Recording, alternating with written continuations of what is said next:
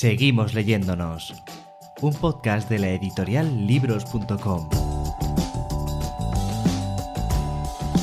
Lo que estás a punto de escuchar es un evento en directo que tuvimos la semana pasada en todas nuestras redes sociales para hablar de Twitter y de literatura.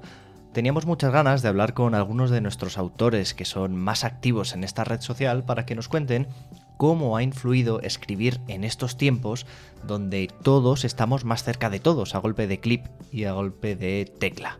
Ha sido muy interesante comprobar que en realidad la conexión más importante que han hecho ellos no es entre escritores y lectores, sino que es entre los propios escritores. Hay una comunidad creada en Twitter para ayudarse a escribir, para opinar, para en general apoyarse unos a otros y esto es algo que hace no tanto tiempo no existía, así que aquí os dejo con ellos porque son tres personas que saben mucho de lo que hablan, que escriben muy bien y sobre todo que han encontrado en Twitter la manera de conectar con gente que hace cosas como ellos para apoyarse, para ayudarse y por supuesto para seguir escribiendo. Muy buenas, amigas, amigos, bienvenidas, bienvenidos al nuevo directo. Las cosas que tiene esto, que he tenido que cambiar una cosa de aquí, de los carteles, que nadie se ha dado cuenta, salvo uno de nuestros invitados, eh, y no tenía ni el último foco encendido. Ahora sí, ahora me veis eh, resplandeciente. ¿Cómo estáis? Eh, tengo que dar la bienvenida, como siempre, a mucha gente. A la gente de Twitter, para empezar, que hoy es un poco la red social protagonista, pero también a la gente de Facebook, a la gente de LinkedIn, a la gente de YouTube, por supuesto, a los que estáis en directo, pero también a los que estarán en diferido. Esto es como grabar un podcast, que aquí sabes cuándo hablas, quién te está escuchando, pero luego en el futuro esto va a quedar para la posteridad. Así que cualquier persona que nos esté viendo, gracias por estar ahí y gracias por acompañarnos. Hoy tenemos un evento en el que vamos a hacer algo que a los a los editores como que nos gusta mucho, que es hablar de nosotros mismos. Hablar, evidentemente, en la mejor compañía, que es la de los autores, que eso no puede, no puede faltar mucho, pero vamos a, hablar y a pensar hacia, hacia dónde vamos, ¿no? y cómo los tiempos están cambiando la manera no solo de contar historias, que eso lo tenemos todos muy claro, ahora mismo estamos haciendo una presentación de un libro en directo a través de Internet, esto es algo que hace no tanto tiempo pues no se podía hacer. Y, alrededor de eso vamos a pensar también cómo la edición de los libros y cómo las novelas, cómo los autores están cambiando su relación con los lectores gracias a herramientas como las redes sociales. Antes de que se me olvide, os estoy leyendo a todos, estés donde estés, Olga, hola, ¿qué tal? Buenas tardes, espero que, te lo pases bien en este, en este evento de hoy. Estéis donde estéis, os estamos leyendo. Puedes dejar tus comentarios, tus preguntas, tus impresiones, os leeremos a todos y si tienes alguna pregunta que preguntar a alguno de nuestros protagonistas, pues aquí estaremos para trasladársela y para darle respuesta. No preguntemos por spoilers, por favor, somos anti-spoilers en esta casa, así que vamos a mantener eh, lo más en secreto posible las tramas, pero sobre todo lo demás, evidentemente, estáis invitados e invitadas a participar.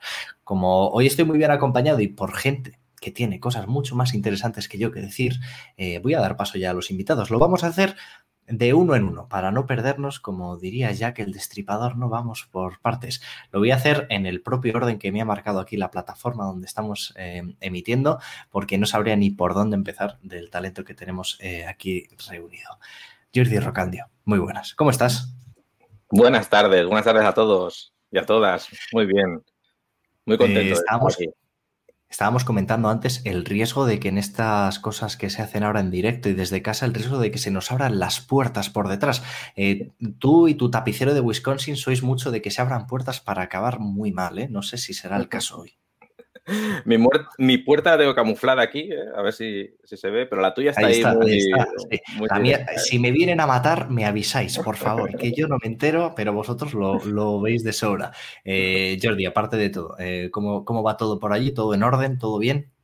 Sí, todo en orden. Bueno, enfrentándonos ¿no? a, esta maldita pandemia.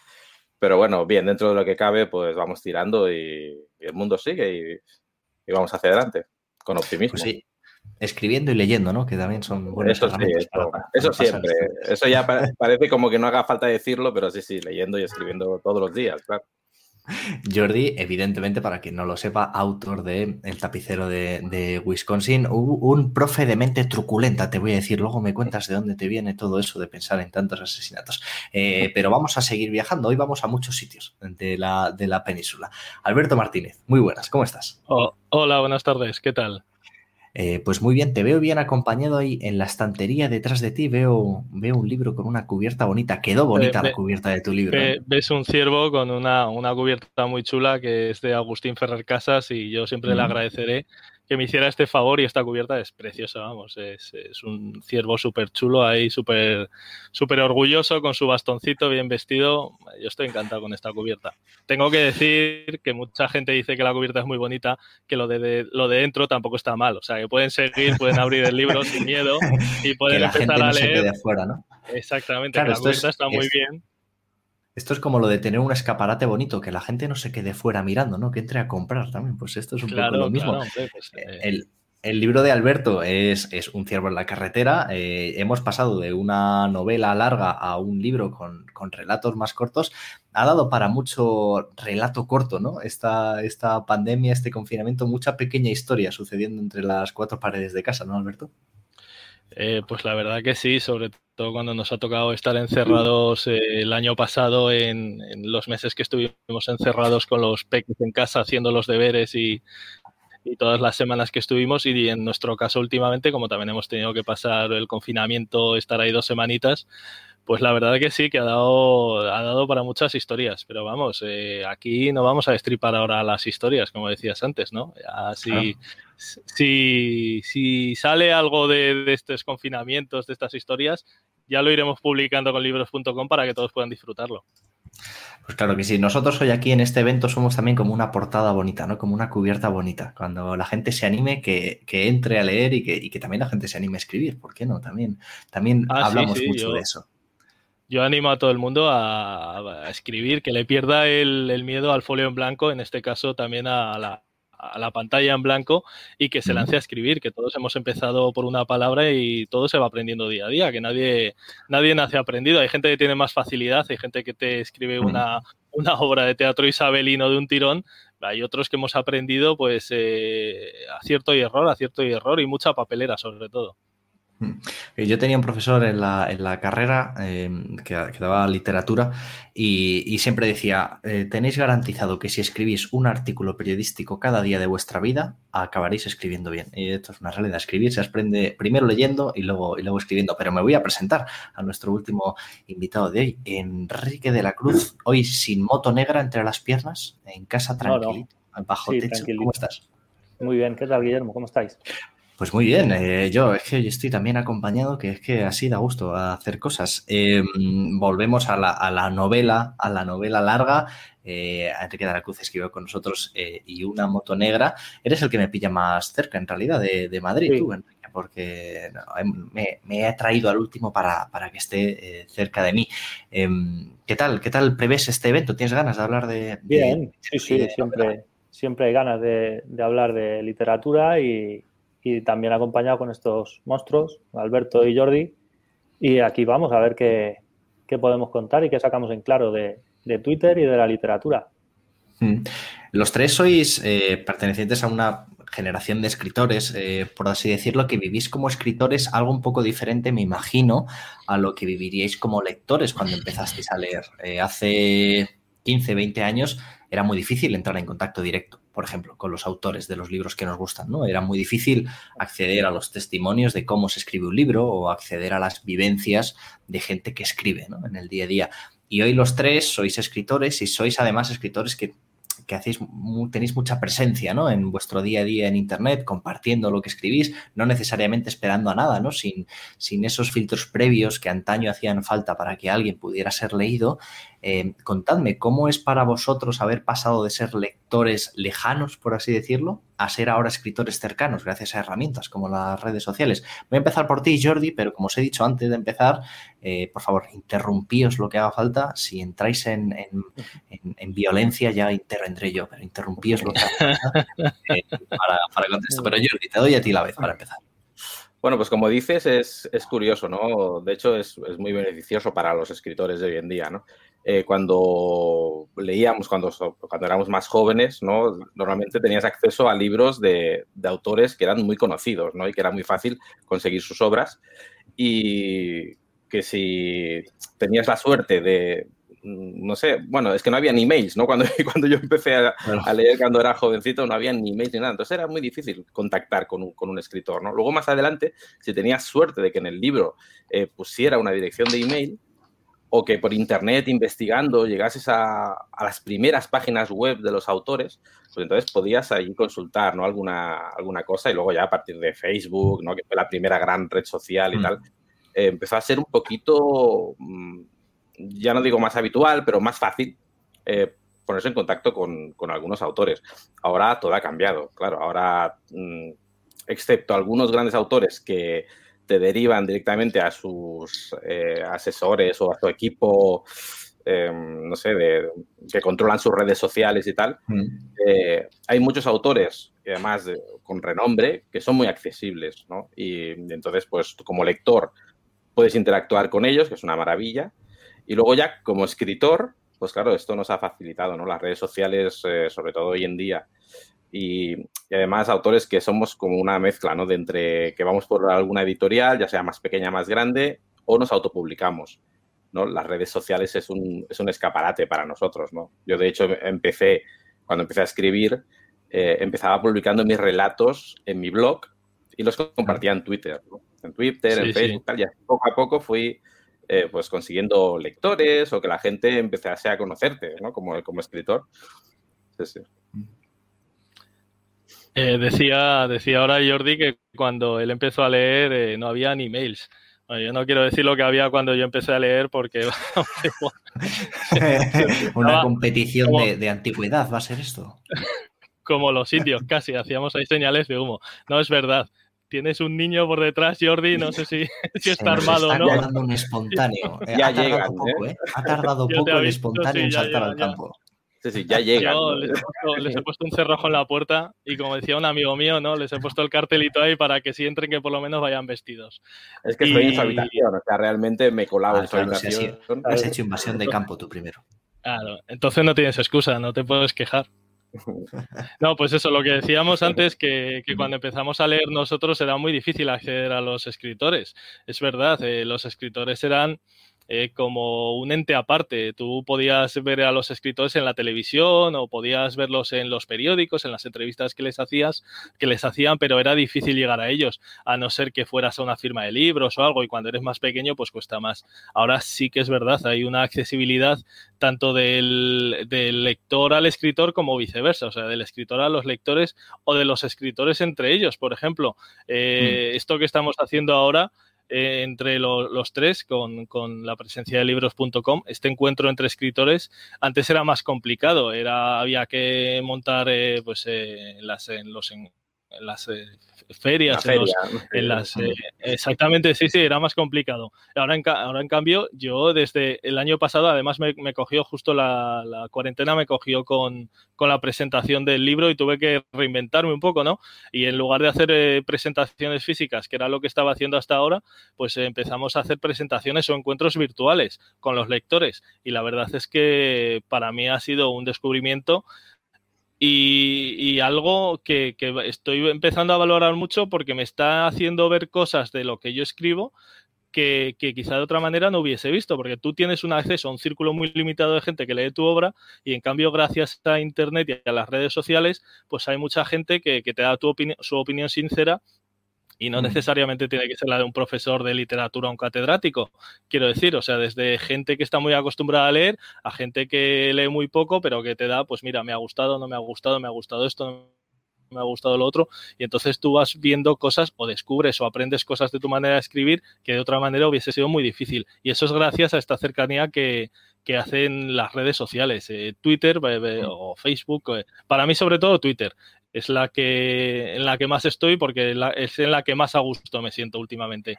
Sí que es verdad, mm. como decía Jordi, yo también empecé con el blog y cuando tuve que estar, cuando hicimos la campaña, sobre todo exploté Facebook porque Twitter lo tenía nada, me había abierto la cuenta y poco más. Pero desde entonces hasta ahora la verdad es que eh, yo en Twitter estoy conociendo a mucha gente y me lo estoy pasando muy bien y voy a dejar hablar a Enrique de la Cruz porque a mí me dais cuerda y, esto es, esto es como el muñequito del, Duracel, ¿eh?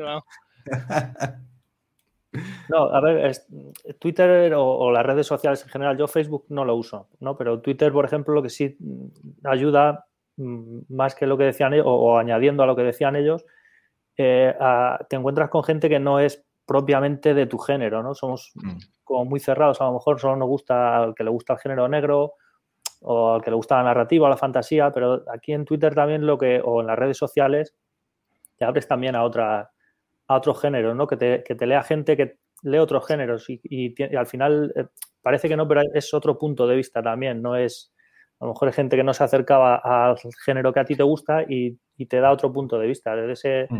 desde ahí se ven las cosas de otra manera. Te ayuda mucho a, mejorar, ya, ya, a mejorar y a mirar de otra manera, ¿no? A ver, a ver otra cosa. Entonces, al final el contacto con mucha gente es, es, eso a lo que te ayuda, a abrirte el campo de visión, ¿no? A verlo todo con otra, con otra perspectiva. Hmm. Luego, hablaremos también del, riesgo que supone, el riesgo emocional, ¿no? De autoestima, supone la, hiperexposición que también tiene Internet, que ese es otro tema, ¿no? Que a veces, comentaba Alberto, la gente te puede decir directamente lo que piensa, que a veces también eso, uff, es como un, es, un salto al vacío, ¿no? Porque anda, que como no le guste a nadie, ah, pues como para volver a escribir. Pero voy a recoger una pregunta que nos hace Olga a través de YouTube. Nos pregunta, ¿con qué géneros os sentís cada uno más cómodos para escribir? O dicho de otra manera, ¿qué géneros parece más fácil para escribir? Que no sé si coincide, no sé si lo que os gusta coincide con lo que también creéis que es más sencillo para, vosotros. Pues mira, yo siguiendo el orden, ¿no? yo he consumido muchos géneros literarios, ¿vale? Yo soy un lector voraz y, me gusta el género negro, me gusta la fantasía, me gusta la temática zombie, me gusta el terror, me gusta la policía, o sea, realmente me gustan muchos géneros, entonces yo supongo he escrito lo que también me gusta leer, ¿no? Entonces yo he, escrito El tapicero de Wisconsin, que es género negro, mm. que me lo paso muy bien escribiendo género negro, pero como también me gusta la fantasía y yo empecé escribiendo relatos y tal, muchos, muchas ideas se me iban hacia, hacia ese mundo, ¿no? La fantasía. Y ahora mismo estoy escribiendo una saga que es de fantasía. O sea mm. que no te sabría decir con qué género me siento más a gusto porque pero bueno, mm, me centraría en esos dos, ¿no? Fantasía, mm, bueno, temática zombie, que también tengo un libro de zombies, y el tapicero de Wisconsin, género negro, ¿no? En esos tres eh, géneros es donde más eh, se me hace más fácil escribir, ¿no? Por ejemplo, romántica yo considero que me resultaría mucho más complicado, ¿no? A la hora, o, novela histórica, tal vez, eh, sí, esos serían más complicados para mí. Yo es que lo de los géneros, a mí me gusta leer de todo. Yo siempre lo he dicho que me leo hasta los prospectos de los medicamentos. O sea, me leo los carteles que veo por la calle, me leo todo. Entonces, eh, lo de los géneros eh, al final son etiquetas, ¿no? Eh, me mm. gusta leer novela negra. De hecho, ahora me he leído Y una moto negra, me he leído El Topo, que son dos novelas de, espías, que son novelas, bueno, una moto negra no hay espías, pero también es negra. Y, ahora pues he cambiado totalmente, me estoy leyendo Beatriz y los cuerpos celestes, bueno, en realidad empecé Beatriz y los cuerpos celestes, he empezado Los tres mosqueteros, quiero decir que al final es un caos de lecturas porque a mí me gusta leer todo. Y luego a la hora de escribir, yo tampoco me pongo límites. Sí que es verdad, sí que es cierto que, por ejemplo, aunque me gusta la novela negra y me gusta la ciencia ficción mucho, no he escrito novela negra. en este, últimamente relatos, que es lo que más escribo. Relatos mm. de, temática negra o relatos de, ciencia ficción pero no porque no quiera o porque me resulte complicado, sino porque quizá no he encontrado la historia todavía. Eh, yo escribo cuando tengo una historia o cuando tengo una imagen, unos personajes personajes, independientemente ya del, género. Eso ya me da igual. Puede ser que esté ambientado dentro de mil años o puede estar ambientado hace, hace mil, con lo cual sería histórica. Pero a mí me gusta mucho la historia y muchos de los relatos que hay en Un ciervo en la carretera son históricos, pero por eso, mm. porque me gusta la historia. Pero eso no quiere decir que no pueda escribir de libros eh, de actualidad o cualquier otra cosa. A mí lo que me llama tiene que ser una historia. Lo demás ya para mí son etiquetas. Mm. Enrique. Hombre, a mí el, más cómodo es eh, eh, el género negro para mí, porque es el, creo que es el que, me, a ver, aparte que es el que más me gusta, creo que es el que se me da mejor, a lo mejor por el que es en el que el medio que, me muevo y creo que se me, que se me da mejor. Me resultaría imposible escribir fantasía, o sea, me parece que, los que lo hacen ya lo hacen muy bien y, lo veo dificilísimo porque mm. me parece... Pero eso es ponerse, Enrique. Seguramente, pero me va a costar más que a otros. No me verás en esas. Seguro que Pero como reto, no sé, como, como, reto para, para, aprender. Yo me lo planteo muchas veces como, como reto, ¿no? Es decir, voy a escribir un, yo qué sé, una cosa que no he hecho en mi vida. Voy a planteármelo a ver si puedo hacerlo. Y es una cosa que además, no solo como reto personal, sino que yo creo que te ayuda a dar variedad a lo que escribes y aprender cosas incluso como escritor. Vamos, desde mi punto de vista. ¿eh? No, me, no me asusta cambiar de género y todo eso, pero, pero sí es verdad que la fantasía lo veo muy complicado. El género romántico a lo mejor, mira, no me, no me, no me desagradaría intentarlo, pero con la fantasía me da, me da mucho respeto porque lo veo muy, lo veo muy complicado. Lo veo una eh, montarte el mundo como se lo montan, eh, es que lo veo súper difícil. Bueno, es que el, género negro normalmente lo tratas ya en un, en un, mundo que creado, que es el tuyo, ¿no? El nuestro. Y la fantasía normalmente lleva implícito la creación de unos personajes de un mundo completamente nuevo, ¿no? Entonces, eso es mucha faena, es mucho trabajo y mucha imaginación, ¿no? Y, y, bueno, y a veces sí que es verdad que la novela negra te centras en lo que es más real, más cercano a nosotros y no es que sea más sencillo, porque las tramas de novela negra suelen ser mm, bastante complicadas, ¿no? Y, suele haber subtramas dentro de las tramas. Pero bueno, que es, al fin y al cabo tiene que ser lo que te sientas cómodo. Claro, yo creo que hay mucho de eso, porque eh, em, ahora, Enrique, perdona que te haya cortado, porque estaba recordando ahora que alguno de los autores que, que, tenemos que ha escrito fantasía con nosotros me daban el mismo argumento que estáis dando vosotros, pero dado una vuelta. Es decir, hombre, la fantasía es mucho más fácil de escribir porque no tengo que someterme a ninguna regla, ¿no? Y no tengo que encajarlo en mi realidad, por decirlo así. Me resultaría mucho más complicado hacer algo costumbrista, contemporáneo, de autoficción, porque no tengo esa libertad, ¿no? Que a veces también, pues esto, como esto que se dice, ¿no? De escritores de brújula, escritores de mapa, también depende mucho de cómo imaginamos nosotros, que al final la escritura también es volcar mucho de nuestro mundo interior, pero es curioso lo que describís porque es, es fácil encontrar argumentos como para escribir desde muchos sitios diferentes, que es parte de lo, de lo bello, ¿no? De la literatura. Hombre, a mí me iría muy bien que cuando escribo género negro, pues eh, que, el, que, el, investigador de turno tuviese poderes y sacase por la ventana a cualquiera, ¿no? Volando así. Eso me iría muy cómodo, pero claro, no puedo. Ah, bueno, ¿por qué no? A ver, de pronto se convierte en una novela de, o sea, es una novela negra y de pronto se convierte en otra cosa. Eh, no te pongas, no le pongas puertas al campo, tú a lo que te salga. Hay detectives sobrenaturales, hombre. Hay, claro. hay J.D. Martín con el detective Silencio y, y, está muy bien. Y, y, cuadra las dos cosas, está muy bien porque es un género negro y al final, vamos, al final, ¿no? Desde el principio hay fantasía, está. Sí, sí que es verdad. Mm. Em, retomo un poco lo que comentaba antes. Eh, estábamos diciendo antes estas ventajas ¿no? de poder ser leído de manera tan sencilla. Em, ¿No os da vértigo exponer eh, tanto vuestras eh, creaciones que, mucha gente pueda acceder a ello y, no lo sé, inseguridades? Imagino que todos sentimos cuando hacemos que nuestro trabajo sea, sea muy visible. ¿Habéis sentido esas inseguridades a la hora de escribir y publicar en Internet? Hombre, al principio sí, ¿no? Bueno, Alberto, va, sigue, que yo he hablado algo. No, no, no, no, sigue, sigue, te, te veo muy lanzado. al principio sí, ¿no? Yo cuando, cuando empecé a escribir así más en serio, eran, eso, eran relatos cortos y, y, empecé a publicarlos, ¿no? Sobre todo en Twitter y en Facebook era donde más fácil, ¿no? Podías poner el link directamente y iban a tu blog, ¿no? Y aquellos primeros días era, era estar así, ¿no? Cuando veías un comentario sobre el relato o un comentario en Twitter sobre lo que opinaban, ¿no? Y, por suerte eran positivos, eh, eso te, calmaba de golpe, ¿no? Y decías, bueno, menos mal, pero aquellos primeros momentos de que tenías que aceptar sí o sí una crítica, aunque fuera negativa, hmm. eh, claro, te exponías completamente. Cuando ya lanzas tus obras a, la red, ¿no? Eh, ya son de todos, entonces ya estás expuesto completamente a lo que venga, ¿no? Y te tienes que también hacer un poco la idea de que a todo el mundo no le va a gustar y vas a recibir críticas eh, negativas. Lo importante, pues bueno, que esté bien escrito, que esté bien elaborado, que no tenga ratas, faltas, que la historia más o menos sea coherente y luego ya, pues claro, dependerá de cada lector, ¿no? Si le, si le gusta más o le gusta menos. Yo a la hora de escribir dudas no he tenido nunca. Quiero decir, yo me pongo a escribir y me aíslo totalmente, no pienso en el lector, no pienso en el vecino, no pienso en mis hijos, no pienso en nada. O sea, estoy ahí metido en, la historia y ahí me tienen que sacar, pero a empujones, porque es que no me entero de si cae una bomba en el piso de al lado, no me he enterado. O sea, estoy ahí metido en la historia totalmente. Entonces, inseguridades no tengo. Lo que decía Jordi es verdad. Yo también empecé con un blog y también eh, al principio, para conseguir un poco de visibilidad, eh, fui publicando ahí mis relatos y sí que hay pues ese gusanillo de decir cómo lo van a recibir, cómo te van a valorar, sobre todo en mi caso porque eh, yo me considero más novelista que escritor de relatos, pero en los últimos años por, por eh, los hijos, por los trabajos y tal, pues tienes menos tiempo mm. y al final en mi caso he acabado escribiendo relatos que no es algo que no me guste, pero yo siempre he considerado, me he considerado novelista y, y me gustan los espacios amplios, ¿no?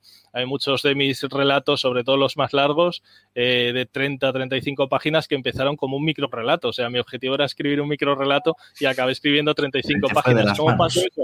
Se me fue de las manos totalmente. Entonces, eh, eh, sí que tenía inseguridad porque eran géneros, sobre todo los micro relatos, que yo nunca había escrito micro relatos y al empezar a publicarlos tenía ese miedo a ver cómo la gente lo valoraba. Pero como decía Jordi, pues lo mismo. como la valoración fue muy buena, eh, la gente le gustaban y la valoraban mucho, sobre todo cuanto más eh, breve a la gente le encantaba. Y había incluso relatos que a mí me parecían una tontería o que no valoraba yo personalmente y que luego han acabado en el, en el libro porque la gente les encantaba. O sea, eh, relatos que yo decía, va, esto es una chorrada que he escrito ahí en un rato que he tenido, se me ha ocurrido y tal, lo he escrito del tirón y no lo valoraba. Decía, va, esto lo voy a guardar en un cajón. Bueno, ahora no se guardan los textos en un cajón, se guardan en un pincho.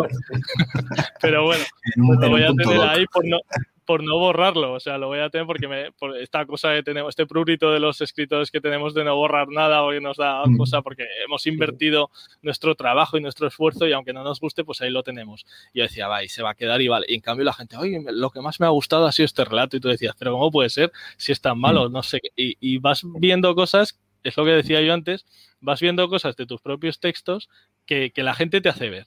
Y eso, y eso, eh, y eso es lo que te dan las redes sociales. Y Twitter, sobre todo, te da esa inmediatez.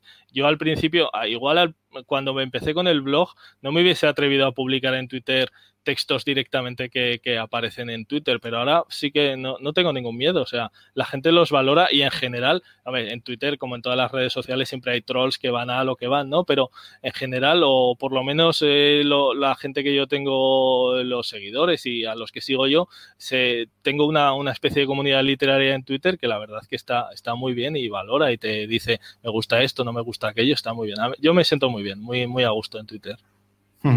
Hombre, hay, dos partes. Cuando, mm. cuando estás escribiendo, o lo que me pasa a mí al menos, estás escribiendo y qué bien y todo, y cuando fluye, sobre todo, cuando va bien, qué bien, y llega un momento que estás deseando lanzarlo a quien sea, tirárselo a la cara, léete esto, a tus amigos, a, la gente de Twitter, a quien sea. Y luego, una vez que lo has mandado, ahí ya sí dices, pues a lo mejor no tenía que haberlo enviado tan rápido, tenía que haberlo enviado un poquito, tenía que haber enviado más cosas, joder y ya te, bueno, te empiezan a contar y sí, al que le ha gustado bien eh, y al que no también, porque te cuenta lo que, o, cosas que tú ya intuías porque te has precipitado, porque te pueden las ganas. Hay veces ya cuando lo tienes terminado que dices, esto tiene que leerlo alguien, ya que alguien que no sea yo. Hmm. Y se lo envía. Entonces, una vez enviado ya sí te entra un poquito el, el vértigo de decir, a ver qué he hecho, a ver si no, si no me he pasado, a ver si no me he quedado corto. Bueno, ahí sí te entra un poquito de, de miedo. Y con los relatos cortos, yo con los, con los que he escrito, menos, no te da tanto, pero con la novela así más larga, sí, a mí sí me da un poquito más de, de vértigo, porque hay un poco más de trabajo, ya es una cosa un poco más elaborada y, y me gusta que quede mejor, vamos, me gusta, me gusta que quede bien todo, ¿no? Pero con un relato es, como más fácil pulirlo, es más fácil. Es verdad que, con los libros pasa un fenómeno que eh, uno no lo da por terminado nunca, sino que da por eh, finalizado el, proceso de decidir si enviarlo o no, porque... Lo, lo, da por abandonado más que por finalizado. Ya cuando te cansas de corregirlo, ya dices, mira, que sea lo que Dios quiera. Lo, envías, a la editorial para dejar de corregir, ¿sabes? O sea, ya sí, sí, sí, lo, envías y ya está, ya está. Lo peor es que luego sigues corrigiéndolo. ¿Habéis hecho el experimento de mirar atrás y ver las primeras cosas que publicabais en, Internet? Sí, sí, yo. yo Uy, vaya, ese tono de, taparse un poco. Yo hago los, saltos al pasado, ¿no? A mí me gusta hacer muchos saltos al pasado, ¿no? Y, y ver los primeros relatos publicados y, mm que han sido relatos que cuando has ido a hacer el salto al pasado los has vuelto a corregir, ¿sabes? Los has vuelto a corregir y, y decir, ostras, yo empecé con, claro, yo publiqué por primera vez, autopubliqué un libro de relatos cortos, claro. Yo hice el reto Ray Bradbury, que es el famoso, de escribir cada semana un relato durante un año y ahí, claro, saqué mucho material, ¿vale? Mucho material y, y autopubliqué dos libros de relatos. Y, ahora a veces pues los vas ojeando en casa tal y, te dan ganas de cambiar cosas, ¿no? Porque claro, has evolucionado como escritor después de tanta experiencia, ¿no? Y, de hecho, Alberto, que tú decías los relatos, esto era un relato corto. Vaya, se nos, se nos fue las manos también, ¿eh? se me fue de las manos totalmente, o sea que... No, mis novelas, tengo que, tengo que decir que las dos novelas que publiqué hace ya 20 años, que las publiqué, bueno, me las publicaron gracias a premios, en realidad fueron también relatos, o sea, empecé como un relato y acabaron siendo novela, o sea, que más o menos en ese aspecto veo que somos, somos parecidos. la, de la, historia y venga, y o algún secundario, de pronto aparece un personaje secundario o algo, dices, uy, qué interesante, no puedo dejarlo así, tengo que seguir y contar más y tal, y te vas metiendo, te vas metiendo mi mujer me dice, de verdad, es que no, no puedes hacer nada breve, o sea, eres incapaz, fisiológicamente incapaz. Dice, yo te quitaría plan, plan. Ella, e, ella enseguida, vamos, ella, ella cogería una novela de 200 páginas y me la deja en un micro relato, rápidamente. Yo soy incapaz, yo lo contrario. La, capacidad de síntesis es algo complicado porque decía, decía antes Enrique, con el relato corto que a lo mejor a veces es más accesible y es verdad que a veces también es muy complicado contar cosas en, poco espacio, eso también es un arte. Y las redes imagino que, que tienen un poco de entrenar ese fenómeno, ¿no? De contar mucho en poco tiempo, que la atención es limitada, porque es verdad que hemos ganado en, en altavoz, en presencia, ¿no? Pero también la atención cada vez está más dividida. Tenemos muchísimos estímulos a los que mirar, ¿no? Y estar parado más de cinco minutos en un sitio, uff, ojo, ¿no? Ahora parece que entrar en un blog y estar ahí un rato leyendo sea algo que tienes que planificar, porque nos, como que nos atropella el, tiempo. Eh, Enrique, voy a empezar ahora, por ti, porque nos están llegando algunas, algunas preguntas. Em, Rocío nos hacía un par de preguntas sobre Twitter, sobre si existía esa figura del influencer eh, literario, eh, sobre si la literatura tiene muchos seguidores en, Twitter. ¿Cómo consumís literatura vosotros en Twitter, además de vuestros perfiles como autores y de vuestra propia conversación? ¿Qué tipo de contenido consumís en Twitter? Hombre, yo personalmente para, Twitter, eh, lo que la gente que conozco en Twitter es gente más o menos como yo que está empezando o que, mm. que no tiene, que tiene una proyección la gente que ya tiene proyección no la buscas en Twitter, no sé quién decirte, pues Juan Gómez Jurado a lo mejor que es el más... Hmm. Ya no, pero sí buscas gente, gente nueva, gente como tú, otras ideas. Eh, para el resto de la literatura, para la literatura de, editorial, vamos a decir, te sales fuera, ¿no? Te sales a librerías, es un poco más... Y más que nada para gente, pues como nosotros al final, estás, en este sentido, es todo un, estamos como muy cerrados también, ¿no? Yo creo en, Twitter. Nos cuesta salir un poco de lo que es el círculo de, lo que somos escritores autopublicados o como una editorial pequeña, pero bueno, más o menos todos en, la misma, en el mismo nivel de, de iniciación, vamos a decir, y, ahí yo creo que nos cuesta un poco salir de ahí.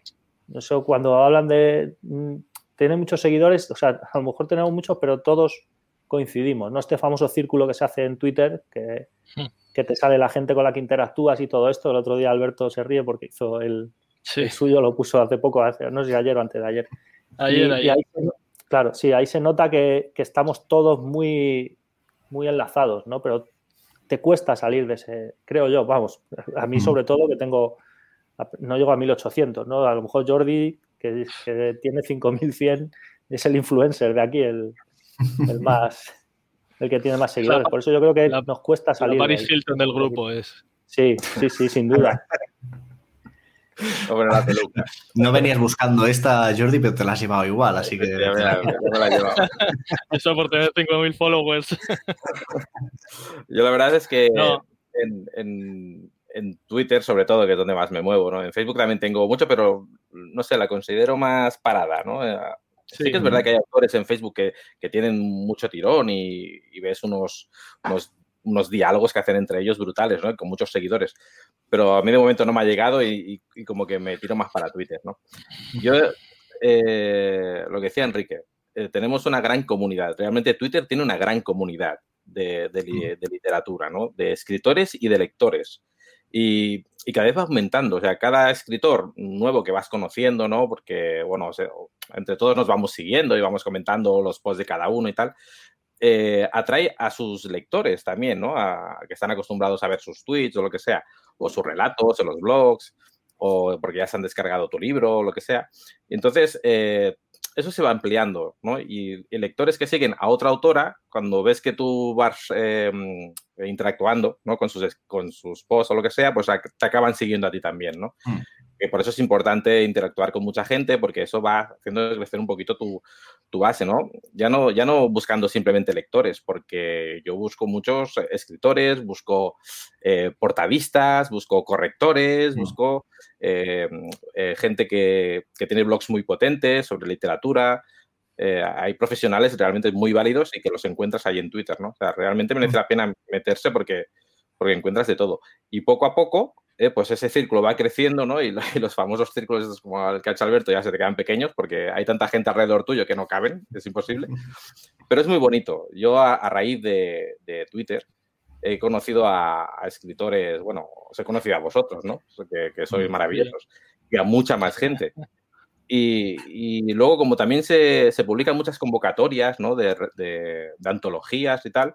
Eh, a mí, por ejemplo, eh, que me seleccionasen para la antología de Orgullo Zombie, eh, que, fue todo a través de Twitter, pues ha sido para mí maravilloso, porque eso me ha llevado luego a conocer a una serie de escritores que nos hemos embarcado en un proyecto que es lo de la Horda Podcast, ¿no? El podcast literario de la Horda. Y, bueno, te vas sumando a iniciativas y a cositas que hace que, que, toda tu comunidad crezca, ¿no? Y es muy bonito, muy bonito. Hmm. Sí, yo, yo lo que tengo que decir, bueno, más, eh, suscribo más o menos lo que han dicho mis compañeros, es verdad. En mi caso yo tampoco sigo a los grandes escritores o los más famosos porque no tienes muy claro si lo está siguiendo a él o está siguiendo a alguien que le está llevando la cuenta. Entonces, eh, para no tener un acceso directo a esa persona o conocer sus opiniones reales y tal, me parece que es mejor leer sus obras si te gustan que seguirlo en Twitter porque lo único que vas a ver ahí son eh, publicidad o no, vas a tener el acceso que tenemos nosotros, eh, que estamos teniendo ahora mismo, que tenemos día a día en, Twitter los, los escritores menos conocidos. lo que yo querría diferenciar, que es que quizá la gente muchas veces lo confunde, es eh, la calidad con la, con, la repercusión en los medios que tiene la gente.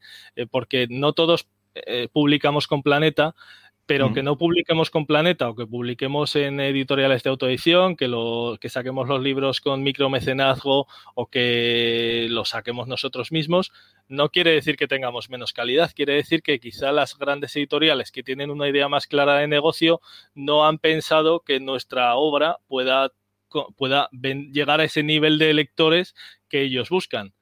Que no, no, tiene por qué ser así. Quizás si ahora publicásemos cualquiera de nosotros tres en Planeta, llegásemos a cientos de miles de personas o a, mm. más, eh, o a más lectores de los que están llegando gente conocida por eso digo que, no hay que confundir el que estemos en, que seamos gente que autoedita o que sale en editoriales de micromecenazgo con la calidad. Yo creo que en, Twitter hay mucha calidad de gente desconocida y gente que tiene muchas dudas. A mí me gusta mucho eh, apoyar sobre todo a la gente que empieza, que, cuando se mete un escritor joven de 18, 20, 20 y pocos añitos y está intentando abrirse camino y dice, no sé si tendré calidad porque las editoriales grandes no, no, no me publican, porque no me responden. A ver, no nos responden a ninguno. Tú puedes mandar eh, tu obra a, tropecientas editoriales y, seguramente eh, no quiere decir que sea mala es que no te van a responder directamente, pero porque por la idea de negocio que existe. Entonces, eh, apoyar a esa gente, nosotros que ya tenemos una edad, apoyar a esa gente que, empieza, que tiene más dudas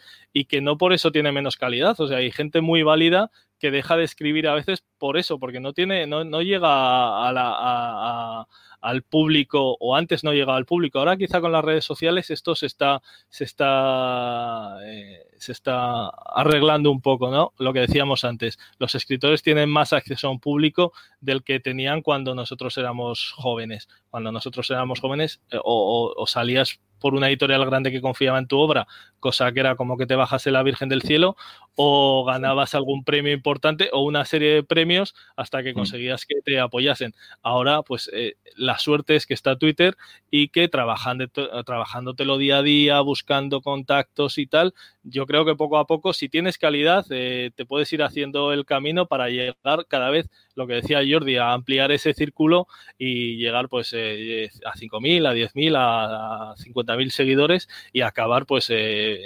conociéndote mucha gente y vendiendo muchos ejemplares. Eh, pero es lo que decía, que no hay que confundir que porque seamos poco conocidos haya poca calidad. Eso no, eso no va así. Claro, me, gusta mucho lo que estáis dibujando ahora. Pues, no dejamos de hablar de una comunidad, ¿no? Y a veces lo más valioso de eso es, un poco verse entre iguales que, pueden empatizar contigo con, con, situaciones, ¿no? Que a lo mejor vosotros que lleváis tiempo en esto, pues una persona más joven, como decía Alberto ahora, pues no ha vivido, ¿no? Y que podáis estar ahí figuras como vosotros, que una comunidad muy sana en realidad, ¿no? Y muy desinteresada, oye, pues ese apoyo mutuo eh, haciendo algo muy parecido entre todos, creo que es importante. Al final, el, nosotros nos gusta mucho decir, ¿no? Que el mundo del libro es, muy bonito porque eh, la literatura es muy bonita y hacer libros es muy bonito, pero es verdad que también es un mundo con asperezas, ¿no? Y con, procesos que a veces, eh, bueno, pues son frustrantes, ¿no? Y, lo que decía antes de la atención en redes sociales, pues a las editoriales, eh, de fuera de lo que pasa de nuestras paredes, no, no, no, sé mucho, ¿no? Pero seguramente también tienen la atención muy dividida, ¿no? Y es muy complicado. En España se venden más libros que nunca,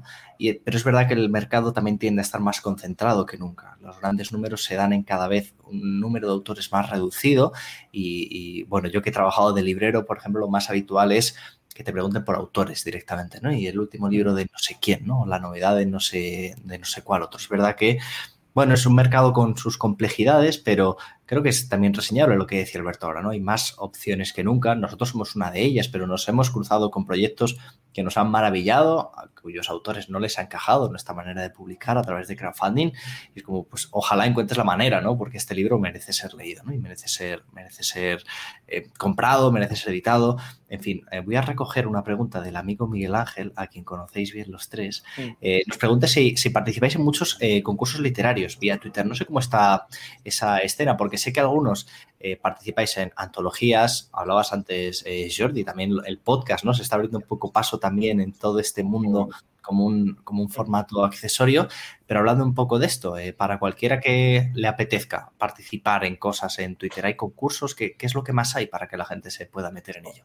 Hombre, hay, hay muchos movimientos, eso sí es verdad. En Twitter se, mueve, se mueven mucho las editoriales pequeñas, para hacer antologías, hacen concursos y, están bastante bien. Yo el problema que tengo con los concursos es el límite de, palabras porque eh, lo veo muy bien, pillo la idea, pero claro, una vez que cojo la idea me pasa lo que dice Alberto, que empiezas a escribir, a escarbar, a escarbar, a escarbar y dices, no me puedo quedar en 3.000 palabras. Lo siento, a este concurso no puedo ir. No se puede, ya está. No, no puedo. Tengo que tirar para adelante ya con lo que, con lo que he empezado, con la idea que tienes pero sí es verdad que hay, hay mucho y, muy bueno. Yo hay mucha gente que, tiene muchas ganas de, publicar cosas y muchas ganas de, moverse. Hay mucho movimiento. Lo que tiene el, mercado editorial tradicional, el, el, camino tradicional, es que tiene unos tiempos que ahora mismo no se, no se, no, se llevan. Lo que queremos mm. es inmediatez. Quieres terminar de escribirlo y, y ponerlo en la calle. Y eso lo primero, no es bueno para el, para el, para el texto en sí, porque necesita un reposo, necesita un, un tiempo, pero es, lo que queremos. Y cuando envías algo a una editorial o, a un agente literario, mm, los tiempos que tardan es frustrante porque, porque llevan otro ritmo, es otro ritmo que llevan, no es, no es ni mejor ni peor, es, el suyo. Y eso te, te frustra un poco. Entonces, a la hora de participar en los concursos, eh, sobre todo en Twitter, llevan otro ritmo, llevamos otro ritmo de, mm, ves el, eh, el premio, lo ves más cerca, ¿no? El premio, por decirlo de alguna manera, está más cercano en el tiempo, ¿no? Entonces, yo sí animo a la gente, desde luego, a que participe y si entra en el, en el número de palabras que le piden, genial. o en el tiempo, en el tiempo en el plazo que te dan de tiempo, porque a mí de verdad, como, yo escribo en plan tortuga, eh, me, cuesta, mm. me cuesta quedarme las palabras y me cuesta llegar a tiempo. O sea, que a mí para los concursos me cuesta siempre. Yo la verdad es que no tengo mucha experiencia en concursos de Twitter porque no, no, no he participado, no he intervenido, pero sí que es verdad, es lo que decía Enrique ahora, que se, hay, mucho dinamismo, hay mucha, mucha mm. oferta en, en, Twitter. Yo lo que veo es que siempre hay ofertas de hacer antologías de tal, como decía antes Jordi, eh, antología de esto, de lo otro, de no sé qué. Entonces, eh, para los escritores jóvenes es una, yo creo que es una manera muy válida de, darse a conocer, de empezar a hacerse eh, a conocer personas que te pueden ayudar, porque al final muchas veces esto es encontrar a alguien que te puede abrir una puerta o que te puede presentar a alguien que te puede echar una mano para sacar el libro, o para llevar tu idea o para desarrollar o incluso para que te echen una mano y te digan, pues mira, esto mejor que lo hagas de otra manera, porque es lo que decía antes, nadie nace aprendido. O sea, si ya cuesta aprender a escribir, todo lo mm. que rodea el negocio de la, de la literatura también es muy complicado y también hay que aprenderlo. O sea, para los que no tenemos la suerte de ganar el planeta, pues eh, tenemos que aprender todo lo que rodea el negocio de la literatura para poder movernos un poco eh, y defender nuestras obras, ¿no? Intentar sacarlas a la luz. Yo, la verdad es que gané muchos concursos, pero vamos, en una vida ya que parece que no es la mía, porque ya estoy hablando de hace 20 años cuando no había ni redes sociales. email, ¿no? Ya está, hemos esto prehistórico, sí. A mí en mi primer premio me lo avisaron mandándome una carta. Una carta me llegó a casa, o sea, ni siquiera un telefonazo. Que yo creo que aún debo tener la carta por casa de hace 20 años, del 2000, y me hizo mucha ilusión, aún lo tengo guardado por ahí pero, mm. pero ahora últimamente es que no, no, es que no quiera participar, es que no, no, me da tiempo, o sea, ya con los niños, con los trabajos y tal, y ahora encima también me he metido, como no, como me, me sobra mi tiempo, me he metido también en la junta directiva de la, de la Asociación Navarra de Escritores, con lo cual aún me quita más tiempo y estoy súper estoy súper encantado con mis compañeros y trabajando para ellos y ayudando y tal, pero la verdad es que al final te, te, te falta tiempo. Y luego es lo que decía, que es que a mí me he escrito para, para concursos y he escrito incluso con tema. A mí me gusta mucho, mucho de los concursos, bueno, en Twitter también está, pero mucho de, la participación en los concursos, a mí me gustaba estos concursos que te dicen, tienes que hablar de tal cosa, o sea, eso de plantearte un tema totalmente ajeno a ti, que no conoces de nada, y decir, voy a participar, voy a buscar mi historia, voy a intentar eh, coger eso, eh, describir este palacio renacentista en la otra punta de España del que no sé nada, solo veo una foto y voy a intentar hacerlo a mi manera. Eh, a mí eso me parecía muy, muy formativo y me gustaba mucho. Ahora ya no porque no me da tiempo, pero, pero yo invito a la gente a los autores jóvenes a eso, a que participen en todo lo que puedan, en todo lo que vean. es, una manera, de aprender, es una manera de aprender. Sí, decía que para aprender a escribir hay que escribir, o sea, no hay otra y te vas perfeccionando. Y leer, y leer. Sí, leer también, por supuesto. Leer y escribir muchísimo. Y, y, participar en los concursos de las antologías es muy importante ¿eh? y sobre todo al principio te va muy bien porque como decís son diferentes temáticas, ¿no? Puede ser de cualquier cosa y de, o sea, temáticas y géneros, ¿no? Y, y, mezclan muchas cosas. Entonces, de cara a, a entrenarte tú como escritor y, y a usar tu imaginación y a crear mundos nuevos y personajes y historias diferentes, eh, va genial. O sea que sí, yo animo a todo el mundo. Yo, yo al principio sí que participaba mucho más que ahora, que estoy más centrado en las novelas, entonces ya no tengo tanto tiempo, ¿no? Claro. yo, aún, así, ahora estoy en dos eh, antologías también ahí haciendo relatos. y tal, eh, no tenéis tiempo ninguno, pero lo sacáis de debajo de las piedras, no paráis. no, yo decía que yo, que yo empecé a publicar o a lanzarme a publicar por, por dos, por una antología, vamos, que, abrió Cruce de Caminos, el blog que tenía David Gómez Hidalgo. Bueno, ahora ha cambiado por su página web, pero vamos. Y, ahí fue como me lancé. Y, te voy a decir que casi fue gracias a David, ¿no? Porque al, final al enviárselo, bueno, yo se lo envié y, joder, y él me animó, joder, pues es bueno, no sé qué, pues vamos a meterlo en la antología. Y dije, ah, sí, esto puede ser, pues venga.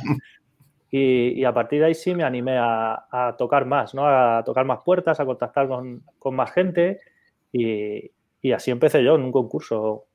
Hmm. No hace tanto, la verdad, no sé cuánto ahora de, la primera antología en la que escribí con, David, pero, pero así fue como empecé yo. Mm. David es un grande, a mí también me ayudó también con, una, con un relato para una antología de, ciencia ficción, o sea que David es un, es un crack y su, blog ahora web, Cruce mm. Caminos, es, magnífico. Donde, pues por cierto, Enrique hace reseñas de libros que están muy bien. Sí, sí, sí. Así todos nos, conocemos, ¿no? Y vamos, sabemos de todo.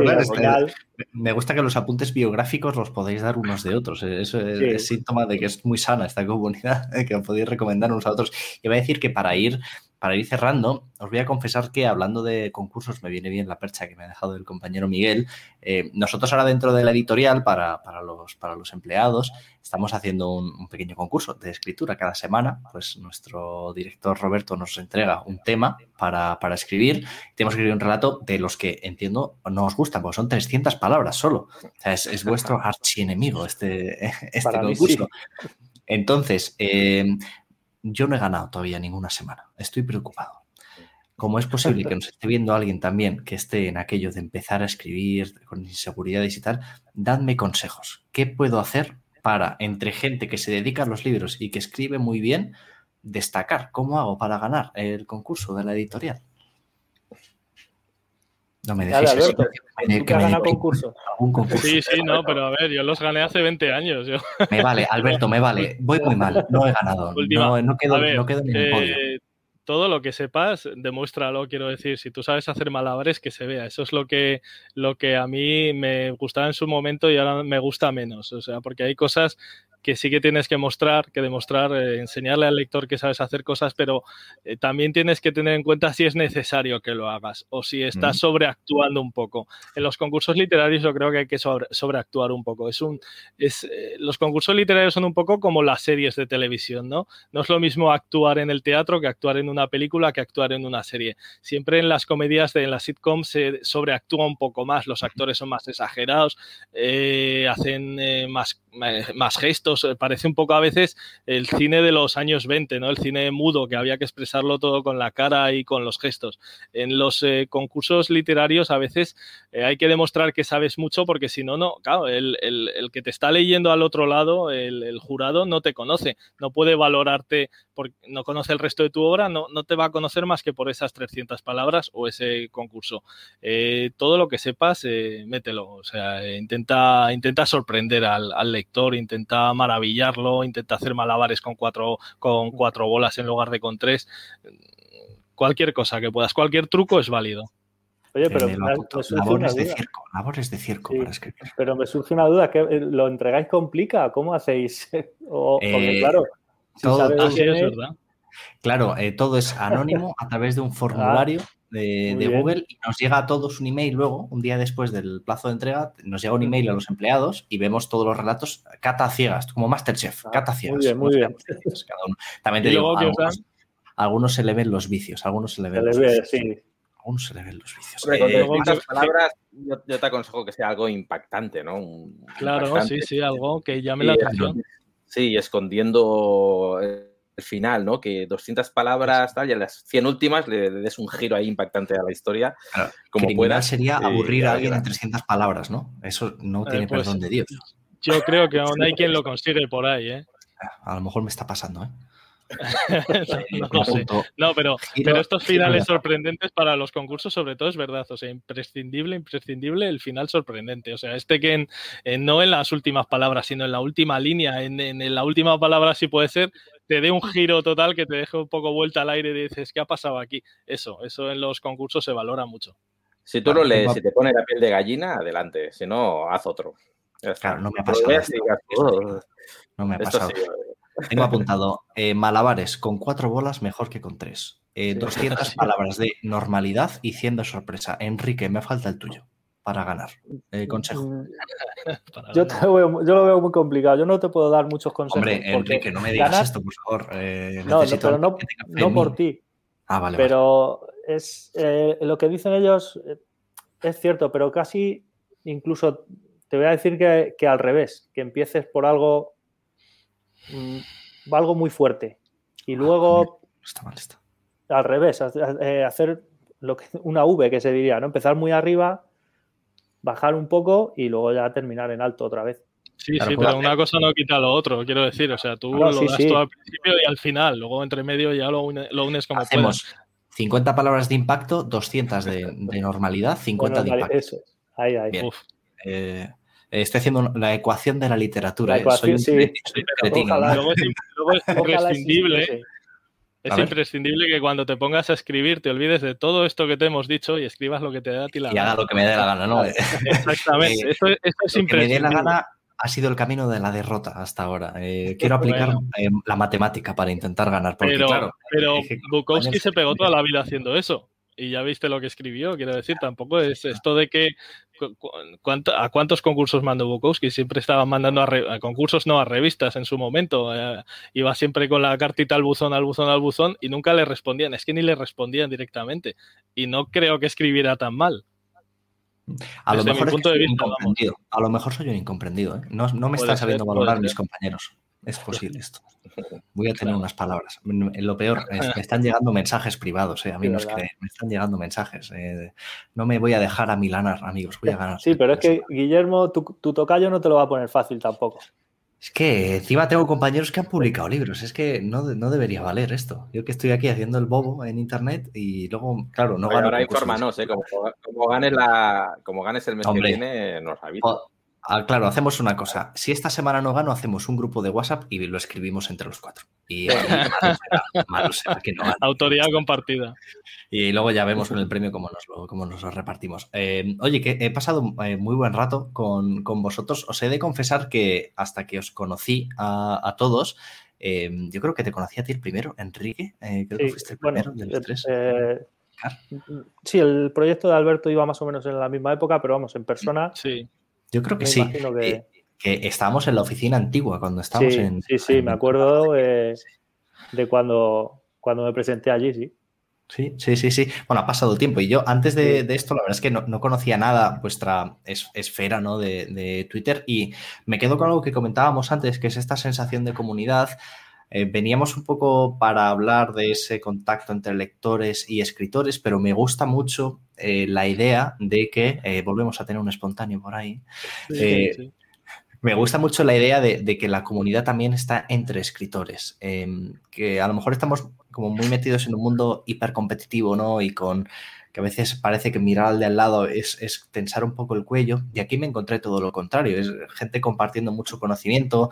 Eh, os he visto mucho preguntándoos unos a otros, oye, pero ¿qué te parece? ¿No? Más vale, me has leído y tal, pero dime en profundidad, ¿qué te parece? ¿No? Porque también tenéis opiniones muy validadas, ¿no? Os fiáis mucho entre vosotros de vuestro criterio y todo eso, eh, para nosotros, que sepáis que es un aprendizaje también, porque nos sirve mucho para comprender que a veces también la mejor manera de ayudar a nuestros autores es poniendo en contacto autores con autores porque esas experiencias compartidas eh, con la manera de publicar, pero también con la manera de escribir, eh, no lo sé, creo que se producen dinámicas ahí súper interesantes, así que os te voy a dar las gracias de corazón a los tres por el camino recorrido hasta ahora, por el evento de hoy, por los consejos para el concurso, que están todos apuntados, y, por haber compartido este, este ratito conmigo. Así que eh, muchísimas gracias, Jordi, el tapicero de Wisconsin, Alberto. Una lástima que haya acabado ya ya se nos, cuando uno se lo pasa bien se hace corto, pero podemos emplazarnos dentro de una temporada y, repetir, ¿no? Y, volver a charlar, porque yo creo que estas cosas están bien hacerlas, ya que no nos podemos ver en persona, eh, esto sale más barato, ¿no? Que viajar y, estar todos en Madrid, así que eh, nos emplazamos para una próxima. el, no poder haber, hecho la, presentación del tapicero allí con vosotros, eso me tiene, me ha matado. Eh, nos ha pasado con muchos libros, como os imaginaréis, evidentemente, pero el, tiempo, por suerte, se, puede recuperar de muchas maneras y en cuanto nos podamos juntar en persona, vamos a tener mucha presentación pendiente que hacer y, nos podríamos juntar en persona también los cuatro, ¿eh? en un momento determinado, eh, que nos debemos unas cañas, unas cervezas y, hablar de vuestros libros. Sí, sí, sobre todo a ver si pasa esto. Yo la, presentación de Jordi se me quedó pendiente a mí también, sí. Me hubiese gustado verle por aquí, mm. por Madrid, y me hubiese acercado seguro, claro. Y yo, yo tuve la suerte de que fue el, eh, el, 16 de enero cuando presenté la, la novela. En, sí. Y, y a partir de ahí, bueno, ya. Mm. Sí, sí, eh, no, hace un año, sí, sí, justo. A nosotros se nos va a cumplir dentro de muy poquito eh, el aniversario de la última presentación que hicimos, que será pues dentro de 10 días, una cosa así. Sí, sí, sí, luego ya se, Sí, ya llevamos un año de, de pandemia. Pues sí, pues sí, pues sí. Esperemos que el siguiente se pase, se pase un poco mejor y que, todo vaya mejor, que no es complicado. Así que eh, me reitero, muchísimas gracias a los tres por haber estado aquí eh, con nosotros. Muchas gracias, Guillermo. A ti y a mis compañeros. Ha sido un, placer a los que habéis estado al otro lado, em, eh, comentando, sé que no hemos llegado a todas las preguntas, eh, disculpando, hemos leído con mucho cariño, a lo mejor has llegado hasta aquí y, estamos acabando ya, no te preocupes, porque esto va a estar en diferido en todas las plataformas, vas a poder verlo y escucharlo las veces que quieras. Tengo que hacer un poco de promoción, porque justo ahora a las ocho y media, sí viajáis hasta nuestro perfil de Instagram, tenemos a Roberto, no solo nuestro director, sino el impulsor del concurso interno este que voy a ganar esta semana de relatos.